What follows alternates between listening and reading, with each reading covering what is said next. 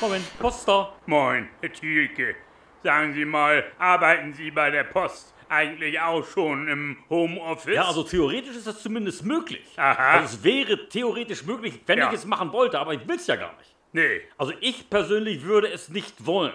Und warum nicht, Herr Thielke? Ja, ich müsste dazu nämlich alle Empfänger von zu Hause aus, Ja. also aus meinem häuslichen Homeoffice heraus, Ja. müsste ich alle einzeln anrufen, und zwar telefonisch, und ihnen den Inhalt ihrer Briefe Wort für Wort diktieren. Oha, Und diesen Inhalt, den müsste ich danach auch sofort wieder vergessen, wegen dem Briefgeheimnis. meine Schwägerin, Herr Thielke, die Gerda, die arbeitet jetzt auch im Homeoffice. Ach, die Gerda, von der hatten Sie mir doch schon mal was erzählt. Ja. War die nicht als Sachbearbeiterin beim Finanzamt tätig? Im Schlachterei-Großbetrieb in Coesfeld arbeitet sie, Herr Thielke. Ach, in der Schlachterbranche, genau. Ja. Ich wusste nur noch, dass es mit sehr viel Geld zu tun hatte. Ja. Aber Schlachterei, das ist doch brandgefährlich da inzwischen.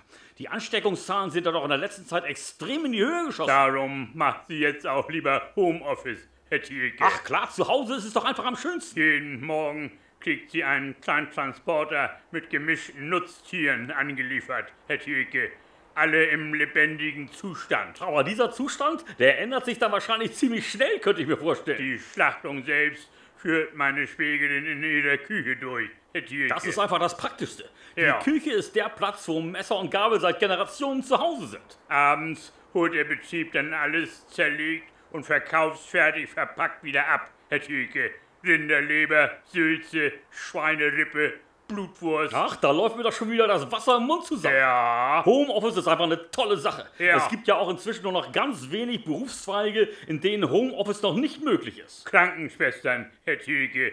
Die arbeiten oft noch gern von ihrer Station aus. Bademeister natürlich genauso, das ist Ja. klar. Oder auch Fahrlehrer. Aber Piloten, Herr Thielke, die sind ja auch schon im Home Service tätig. Klar, Piloten, die waren doch sogar die allerersten, die wegen mangelnder Kundschaft auf dem Boden bleiben mussten. Ja, Viele von denen kannten das ja auch schon. Die Piloten vom Berliner Flughafen zum Beispiel. Ja. Die arbeiten ja schon seit acht Jahren im luftleeren Raum. Ja. So, jetzt muss ich aber wieder. Also, tschüss dann, Herr. tschüss, Herr Herr Thielke. Tschüss.